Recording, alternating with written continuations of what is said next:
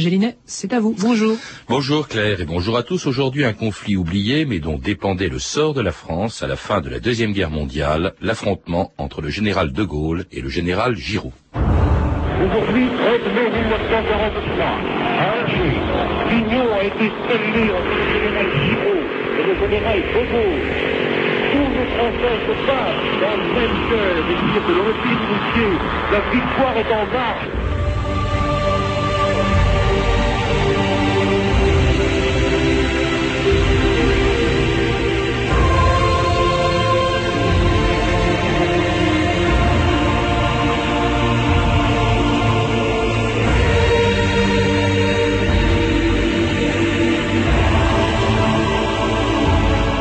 D'histoire.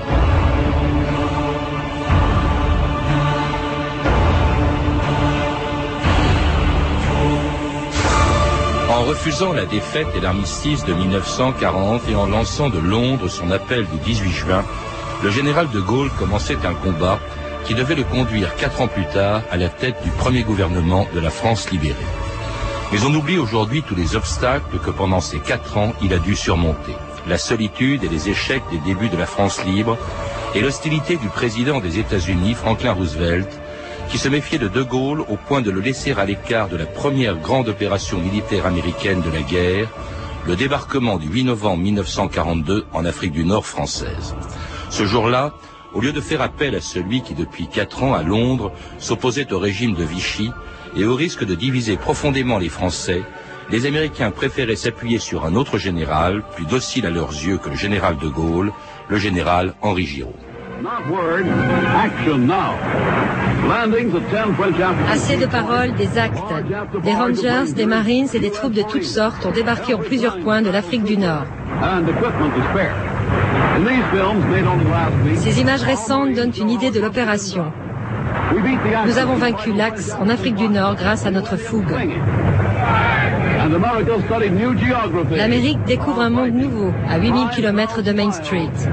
En Algérie, nous avons une arme secrète. Le général Eisenhower place le général Giraud à la tête des troupes coloniales contre Vichy.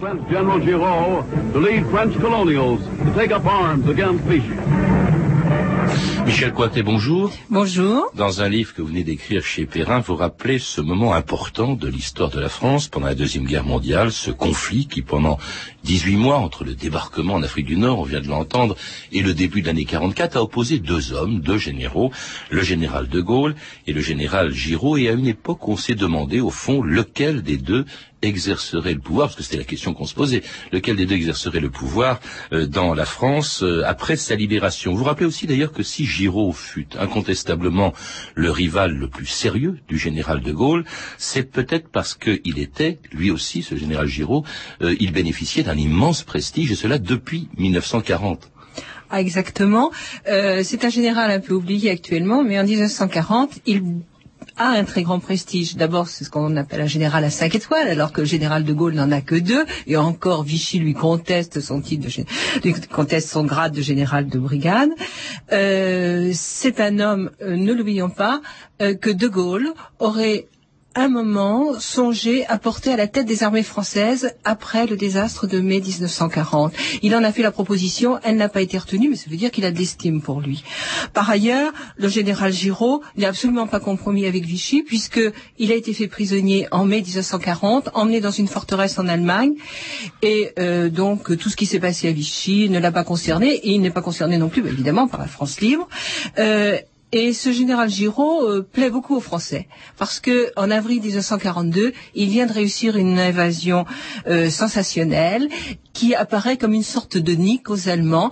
Euh, il est arrivé en France euh, après avoir parcouru plus de 800 kilomètres et euh, il refuse de rentrer en Allemagne, disant que c'est l'honneur euh, d'un prisonnier de s'être évadé. Euh, et par là même, si vous voulez, il a un écho dans les familles euh, de ceux qui restent en Allemagne, qui sont presque un million. Alors cette évasion de la forteresse, de la prison forteresse de Königstein, effectivement, beaucoup de gens en parlent. Il va se réfugier en France non occupée, c'est-à-dire à, à Vichy. Il rencontre contre Pétain, ne se compromet absolument pas justement dans la politique de Vichy, et c'est ce qui explique d'ailleurs que les Américains qui préparent à ce moment-là, qui viennent d'entrer dans la guerre, qui préparent ce fameux débarquement en Afrique du Nord, euh, sont prêts à s'appuyer sur lui, sont prêts à lui confier la direction de l'Afrique du Nord une fois qu'elle sera libérée, un territoire français, il faut le rappeler, euh, à l'époque, euh, plus que au général de Gaulle. Comment expliquer cette méfiance sinon des Américains, du moins du président des États-Unis, Roosevelt, vis-à-vis de De Gaulle. Est-ce que c'est parce que De Gaulle est moins souple, moins docile que ne le sera Giraud? On l'a dit, euh, c'est certain, mais peut-être qu'on peut regarder aussi la psychologie euh, du président Roosevelt. Euh, nous sommes français et nous regardons tout du côté français. Mais il faut peut-être ici voir les choses du côté américain. le président Roosevelt a des responsabilités mondiales. Il doit diriger une guerre qui n'est pas gagnée, hein, encore à la mi-1942. C'est une tâche immense. Et les États-Unis n'ont peut-être pas la force, n'ont pas la force militaire qu'ils auront en 1944. Donc c'est vrai qu'il va un peu céder, cet homme qui incarne pourtant, qui devrait incarner la morale et qui le dit, euh, il cède un peu au réalisme, et certains diront au cynisme politique. Euh, Giraud est plus souple, et euh, De Gaulle, finalement, lui semble être l'homme des Anglais, donc il l'ignore. Et par ailleurs, surtout, il a besoin d'avoir la complicité de l'armée d'Afrique qui se trouve à ce moment-là en, en Algérie. Ah, elle n'est pas du tout gaulliste. Elle n'est pas du tout gaulliste. Et quantité d'officiers, par exemple, de cette armée d'Afrique arrivent de Syrie, où ils ont combattu les Français libres. Vous parlez de, de cynisme, Michel Cointet, parce que Roosevelt fait preuve de réalisme, mais c'est vrai que le cynisme va très loin, parce qu'il faut rappeler ce qui se passe. Lorsque les Américains débarquent en Afrique du Nord le 8 novembre 1942, il y a un autre homme qui se trouve à Alger, par hasard, dit-on, on va pas entrer dans les détails, c'est l'amiral Darlan, l'ancien chef de gouvernement du maréchal Pétain, un des plus hauts responsables artisans et partisans de la collaboration. Et là, du coup, bah, on laisse tomber la solution Giraud, en tout cas provisoirement, et les Américains font même appel à Darlan. C'est quand même insensé. Darlan, euh, l'homme qui a vraiment collaboré avec l'Allemagne. Ah oui, Darlan été certainement le plus collaborateur de tous les chefs d'État. Peut-être plus collaborateur encore que Laval, puisque c'est une collaboration militaire. Darlan se trouve là, et finalement, les Américains s'entendent avec lui pour une raison là aussi euh, tout à fait réaliste. Hein. c'est que Darlan est le seul capable de lancer un appel au cessez-le-feu et qu'il obtient le cessez-le-feu de l'armée d'Afrique. Alors, Darlan sera assassiné dans des conditions qui restent encore mystérieuses en décembre 1942. Et c'est donc le général de euh, Giraud, pardon, qui, à la demande des Américains, qui veulent toujours pas entendre parler de De Gaulle, c'est le général Giraud qui va lui succéder avec le titre de commandant en chef civil et militaire en Afrique du Nord, tandis qu'à Brazzaville, De Gaulle, qui n'est toujours pas autorisé à venir en Afrique du Nord, lance un appel à l'unité de tous les Français qui se battent contre l'Allemagne. C'était le 28 décembre 1942. Un chef militaire français renommé, le général Giraud, a commencé d'entraîner au combat une partie des troupes d'Afrique du Nord. Mais ce qui a été fait déjà ce qui est fait aujourd'hui, ce qui sera fait demain par la nation française pour le triomphe de la cause commune à toutes les Nations Unies, implique que son effort total soit uni et dirigé, que les droits et les intérêts de la France soient représentés, un pouvoir provisoire élargi, groupant toutes les forces françaises à l'intérieur et à l'extérieur du pays, et tous les territoires français qui sont susceptibles de lutter pour la libération est nécessaire à l'indépendance et à l'unité nationale jusqu'à ce que la nation elle-même ait pu faire connaître ses souveraines volontés. Les Français n'ont qu'une seule patrie. Il s'agit de faire en sorte qu'ils ne livrent qu'un seul combat. La France est et restera une c'était le général de Gaulle en décembre 1942. Il s'était réjoui, euh, bien sûr, du débarquement en Afrique du Nord, considérant que c'était une étape vers la libération de la France en, métropole. Il rend hommage, on vient de l'entendre, au général Giraud. En fait, il est quand même furieux. Il a été complètement laissé à l'écart du débarquement en Afrique du Nord et euh, il comprend pas qu'on ne fasse pas appel à lui. Oui, l'homme du 18 juin, euh, depuis deux mois, se morfond entre Londres, Brazzaville et parfois Beyrouth, et il n'a absolument pas le droit. On lui refuse même un ah avion lorsqu'il le demande, et il se considère comme prisonnier. Bientôt, on va lui refuser même le micro. Alors il se retire dans sa petite maison de Et Churchill dit, bon, on va laisser l'ours grogner dans sa tanière. Bref, c'est insultant pour lui. c'est une crise profondément douloureuse. Oui, parce qu'il parle, on l'a entendu, il, il parle en décembre 42 d'unité. Il faut rappeler quand même que ceux qui se battent contre l'Allemagne. Il y a déjà euh, son euh, comité euh, français qu'il a créé à, Londres en juin 40 et cette, cette France libre, ces Français libres qui se battent déjà sur plusieurs fronts. Et puis alors s'ajoute à cela maintenant toute l'armée d'Afrique du Nord. Au fond, cette armée française qui va désormais se battre contre l'Allemagne, elle est très divisée, Michel Cointet. L'armée est divisée et ce qui est en même temps paradoxal, c'est que la France bon, si l'Afrique du Nord et Londres, c'est la France, sont rentrés dans la guerre. On a déclaré la guerre à l'Allemagne. Giraud a déclaré la guerre à l'Allemagne, et Darlan aussi d'ailleurs. Euh, et donc, euh, c'est une armée, comme l'a dit De Gaulle tout à l'heure, qui va être victorieuse. C'est la victoire qui commence, et De Gaulle en est frustré. Euh, et les divisions sont quand même profondes dans cette armée. Elle est par ailleurs très inégale. J'ai cité tout à l'heure 100 000 hommes hein, pour l'armée d'Afrique. L'armée d'Afrique à 100 000 hommes, bon, oui, elle est mal armée. Parfois même, ils n'ont même pas de chaussures. ils ont des esprits. Enfin, c'est quelque chose d'assez pitoyable. Mais il faut bien voir qu'ils ont beaucoup d'allant, euh, beaucoup de beaucoup de courage, et qu'en face, les Français libres l'armée, ils sont très peu nombreux. Ils sont à peu près 10 000. Donc le rapport de force est en faveur de l'armée d'Afrique, d'autant plus que les Américains ont dit qu'ils allaient la réarmer avec un magnifique matériel moderne. Alors une armée d'Afrique qui est pas très gaulliste. Euh, Giraud, il faut le rappeler quand même, sur place, n'a jamais renié hein, Pétain, en tout cas au début, jamais. Il se considère au fond comme le successeur désigné depuis que la, France est entièrement occupée après le débarquement en Afrique du Nord de, de Pétain. Euh, et il va même maintenir la législation de Vichy en Afrique du Nord, même après le débarquement alliés. Et notamment les législations antisémites, Michel Cointet. Euh, oui, il, se, il, a un slogan, un seul but, la victoire. La politique, je ne m'en occupe pas. Mm. Mais la politique, elle continue parce que tous les témoins qui débarquent à Alger à ce moment-là, il y a pas mal de journalistes hein, qui viennent voir ce qui se passe, et eh ils voient sur les murs des slogans travail, famille, patrie, et par ailleurs euh, des législations inacceptables, la législation antisémite demeure en totalité. Euh, on n'a absolument rien changé. Alors ça, ça scandalise pas tellement Roosevelt, mais l'opinion américaine. C'est un peu elle, Michel Cointet, qui va pousser Roosevelt à essayer de réconcilier les deux hommes. Il y a cette photo très connue que l'on voit dans votre livre euh, à la conférence de Casablanca, en marge de la conférence de Casablanca en janvier 1943, euh, de Roosevelt et Churchill d'ailleurs qui est présent exigent de De Gaulle et de Giraud qu'ils se serrent la main.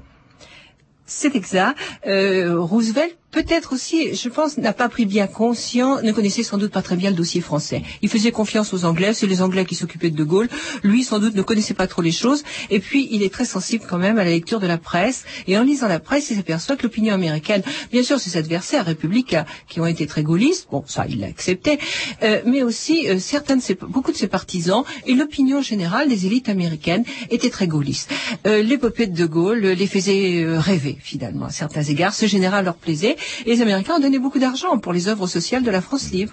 Alors il y a cette tentative euh, qui n'aboutit pas à grand chose de euh, réconciliation entre les deux hommes, entre Giraud et, De Gaulle à Anfa. Euh, il y a aussi l'envoi d'une mission d'un Français réfugié aux États-Unis, Jean Monnet, que Roosevelt envoie auprès donc de Giraud, ce qui aboutit d'ailleurs à ce discours justement du général Giraud, qui le 14 mars 1943 à Alger, pour la première fois, condamne le régime, la législation et la politique de Vichy depuis l'armistice du 22 juin 1940. La législation postérieure au 22 juin 40, ou spontanée mais bureaucratique, ou dictée et étrangère, est dénuée de valeur légale. Elle ne peut être considérée que comme nulle, élaborée et promulguée sans le peuple français ou contre lui. Demain, le peuple de France deviendra maître de ses destinées. Les conditions essentielles à la libre expression de sa souveraineté seront restaurées en France. Le peuple de France formera alors son gouvernement provisoire d'après les lois constitutionnelles de la République. Je donne au peuple de France l'assurance la plus solennelle que son droit sacré de déterminer par lui-même le choix de son gouvernement sera entièrement sauvegardé. Je suis le serviteur du peuple français, je ne suis pas son chef tous les Français groupés autour de moi, tous, de moi aux derniers soldats de l'armée de la victoire, Nous sommes les serviteurs du peuple France.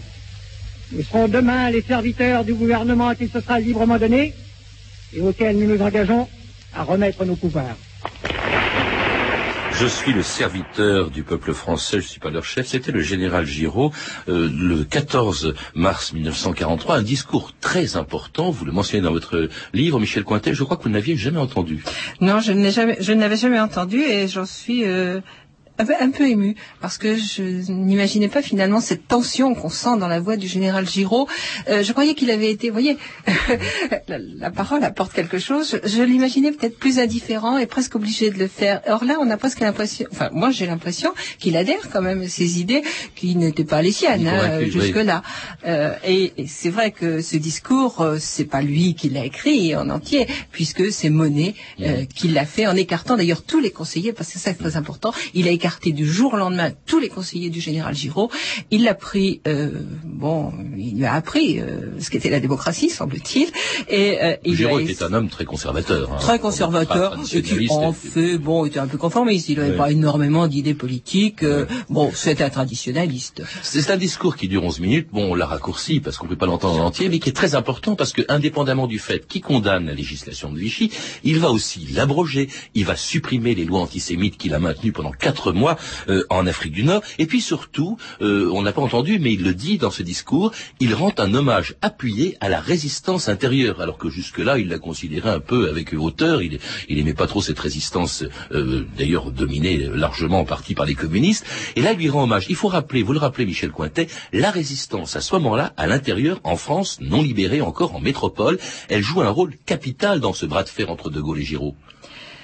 C'est vrai que Giraud semble découvrir la résistance, ce qui pour lui, pour un officier, finalement, euh, ne lui semblait pas jusque-là importante, puisqu'elle n'avait pas d'acte mhm. militaire euh, déterminant. Et là, il comprend euh, qu'elle a une autre valeur. Alors, cette résistance a joué certainement un rôle important entre les deux hommes et a fait pencher la balance en faveur de De Gaulle. Il faut dire aussi que De Gaulle y a bien aidé parce qu'il n'y a pas que De Gaulle dans cette affaire, il y a Jean Moulin. Jean Moulin, son délégué général en France, a eu un rôle beaucoup plus politique qu'on ne le disait jusque-là. Il s'est pas occupé seulement de l'unité de la résistance et de l'amener au général De Gaulle. Il est aussi conseiller du général de Gaulle dans cette affaire. Et euh, il y a un texte assez extraordinaire que j'ai retrouvé qui est un télégramme du 14 mai 1943, donc 13 jours avant la fondation du, du Conseil national de la résistance, où il dit que le Conseil est fondé, ce qui n'est pas vrai puisque ce sera quelques jours plus tard, mais où il dit que le Conseil national de la résistance, qui n'existe pas, je le rappelle, euh, a choisi entre De Gaulle et Giraud et n'acceptera pas que De Gaulle soit subordonné à Giraud. De Gaulle doit être le politique, Giraud sera le militaire. et ça, ça a été décisif, même si c'est un texte qui a été un peu manipulé, qui n'est pas un texte qui émane du CNR. puisque au CNR, euh, certains, et ça c'est très surprenant, les communistes en particulier, euh, appréciaient beaucoup général Giraud. Hmm.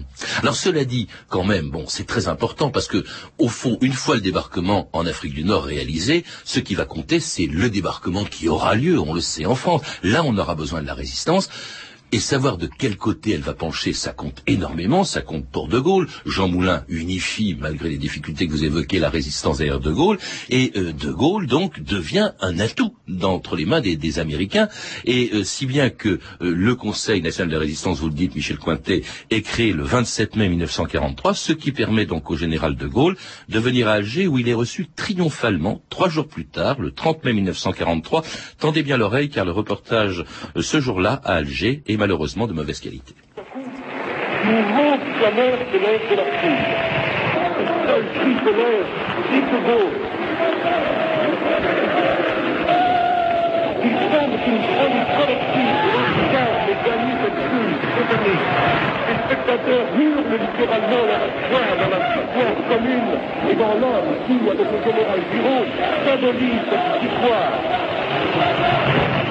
Aujourd'hui, 30 mai 1943, à Alger, l'union a été scellée entre tous les Français qui se battent.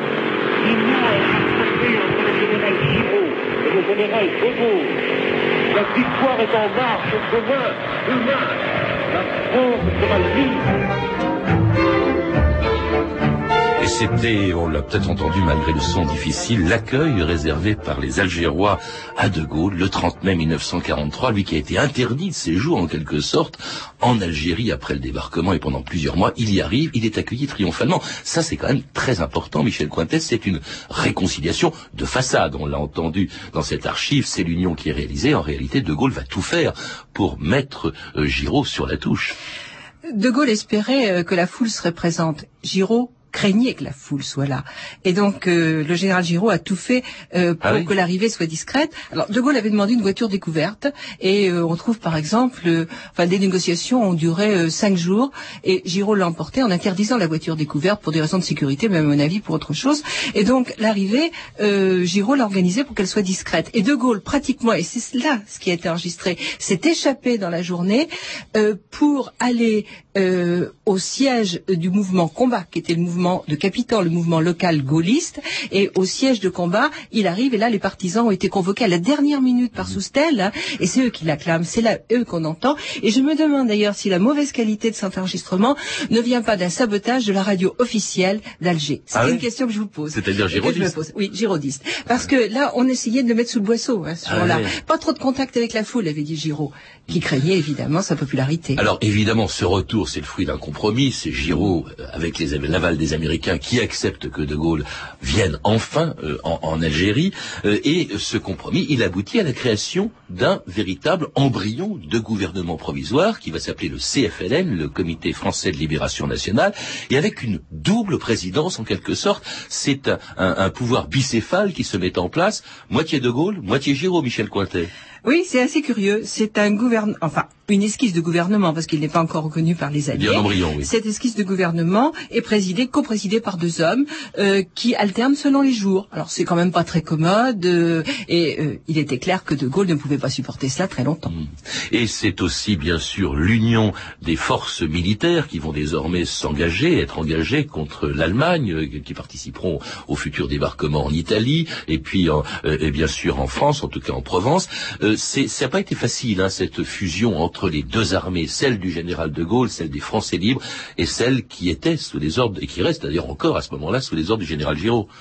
Très difficile euh, parce que l'armée d'Afrique, euh, bon, a gardé un certain nombre de sentiments euh, d'ancien régime. On peut déjà parler, déjà employer ce mot. Et puis les dissensions les plus fortes ont eu lieu, et ça on le sait depuis peu de temps, dans la marine. Dans la marine, il y a eu tout un mouvement de mutinerie. Je crois qu'on peut aller jusqu'à employer cette expression. Ce ne sont pas des révoltes, ce sont des véritables mutineries, en particulier dans la marine marchande. Mais la marine marchande est réquisitionnée à cette époque. Et euh, les marins, les matelots euh, qui étaient sur des bateaux euh, qui transportaient l'armement entre les États-Unis, l'Écosse, l'Afrique du Nord et puis l'Italie, se sont révoltés et ont dit qu'ils ne continueraient pas à servir sous les ordres des officiers girodistes. Donc il a bien fallu faire face à cela. Quand le Richelieu, ce magnifique bateau, arrive à New York pour être réarmé, 200 marins descendent à terre et disent nous choisissons la France libre. Alors en fait, De Gaulle est bien décidé, dès qu'il a mis le pied à Alger, à faire en sorte, à mettre sur la touche le général Giraud. Comment est-ce que ça s'est passé? Ça s'est passé progressivement, en plusieurs mois, ça a duré jusque euh, début euh, 1944. Comment est-ce que le général Giraud a-t-il pu ainsi se laisser déposséder du pouvoir qu'il partageait avec le général De Gaulle Je crois parce que le général de Gaulle a eu un plan très vite et que Giraud n'en avait pas. Giraud était absorbé par euh, le combat militaire. Nous n'étions pas assez le libérateur de la Tunisie. Et ça va être aussi le libérateur en 20 jours, avec très peu de morts, du premier département euh, français libéré. Bon, sur après l'Algérie, la Corse. La Corse a été En libérée par 43. Giraud en octobre 1943. Donc, euh, il est obsédé par les questions militaires. Il voit pas les aspects politiques où il n'est pas apte à les, à, à- à les diriger aussi. Et euh, De Gaulle va ouvrir un certain nombre de pièges euh, devant Giraud dans lequel il tombera. Il est extrêmement maladroit, Giraud. Effectivement, vous le rappelez, par exemple, c'est lui qui a de- proposé à un ancien ministre de l'Intérieur de Vichy, euh, et pas n'importe lequel, qui était Pucheux, qui est responsable du massacre des otages de communistes de Châteaubriand en 1941. Pucheux, qui sent que le vent a tourné, demande à venir rejoindre la France libre, et c'est Giraud qui l'accepte en Algérie. Alors évidemment, Pucheux va être arrêté à la demande des communistes, qui sont venus aussi, qui participent, qui vont participer à ce gouvernement provisoire, enfin au Comité français de libération nationale. Et alors ça discrédite totalement Giraud. Il dit, voyez, vous vous rendez compte, vous protégez euh, un, un type qui a massacré des résistants.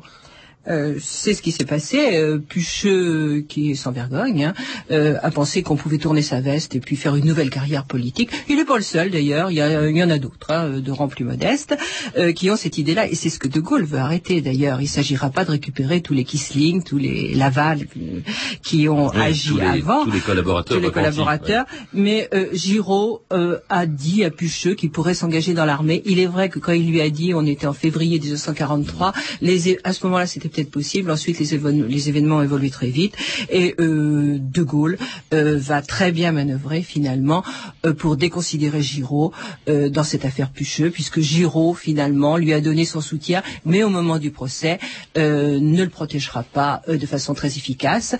Pucheux est condamné à mort et cette condamnation à mort a arraché au général Giraud le soutien de l'armée parce qu'elle a eu l'impression qu'il avait un peu failli à sa parole. Et puis petit à petit, Giraud va se voir dépossédé euh, de ses... Et d'abord, il n'a plus que des fonctions militaires, et puis de toutes ses fonctions, on va lui proposer, je crois, un poste purement honorifique. Comment expliquer cet échec de Giraud qui aurait pu prétendre, au fond, au gouvernement de la France au moment et, après sa libération? Comment expliquer? On dit souvent qu'il n'était pas aussi politique que le général de Gaulle, Michel Cointet. Oh, j'ai trouvé beaucoup de raisons. Bon, je crois qu'on pourrait peut-être les résumer en quatre ou cinq euh, On pourrait donner quatre ou cinq explications. L'un est un guerrier, l'autre un politique, et la politique l'emporte toujours sur le guerrier. Euh, le général de Gaulle a l'antériorité, le 18 juin 1840, donc il a eu le temps d'asseoir son prestige. Les Britanniques l'ont protégé jusqu'au bout. Et puis, euh, je pense aussi que de Gaulle est un homme qui a une aptitude à évoluer, ce que n'avait plus le général Giraud. Une question d'âge, peut-être, pas seulement une question d'âge, une question de culture. De Gaulle est un homme d'État parce qu'il a la culture, parce qu'il médite l'histoire, parce qu'il a une aptitude à comprendre aussi ce qu'est un mouvement mondial et parce qu'il est euh, démocrate chrétien et qu'il saisit très bien, et peut-être parce qu'il monopolise les valeurs de la résistance au nazisme. Merci Michel Pointet de nous avoir rappelé cette histoire, ce conflit, ce bras de fer entre De Gaulle et Giraud que l'on retrouve dans votre livre qui vient de sortir chez Perrin, De Gaulle et Giraud, l'affrontement. Euh, vous pouvez retrouver ces, ces, références par téléphone au 32 30, 34 centimes la minute ou sur franceinter.com. C'était 2000 ans d'histoire. À la technique Alain Stam et Jean-Philippe Jeanne, documentation et archivina Camille Poux, Claire Tesser et Sandra Escamez, une réalisation de Anne Kobilac.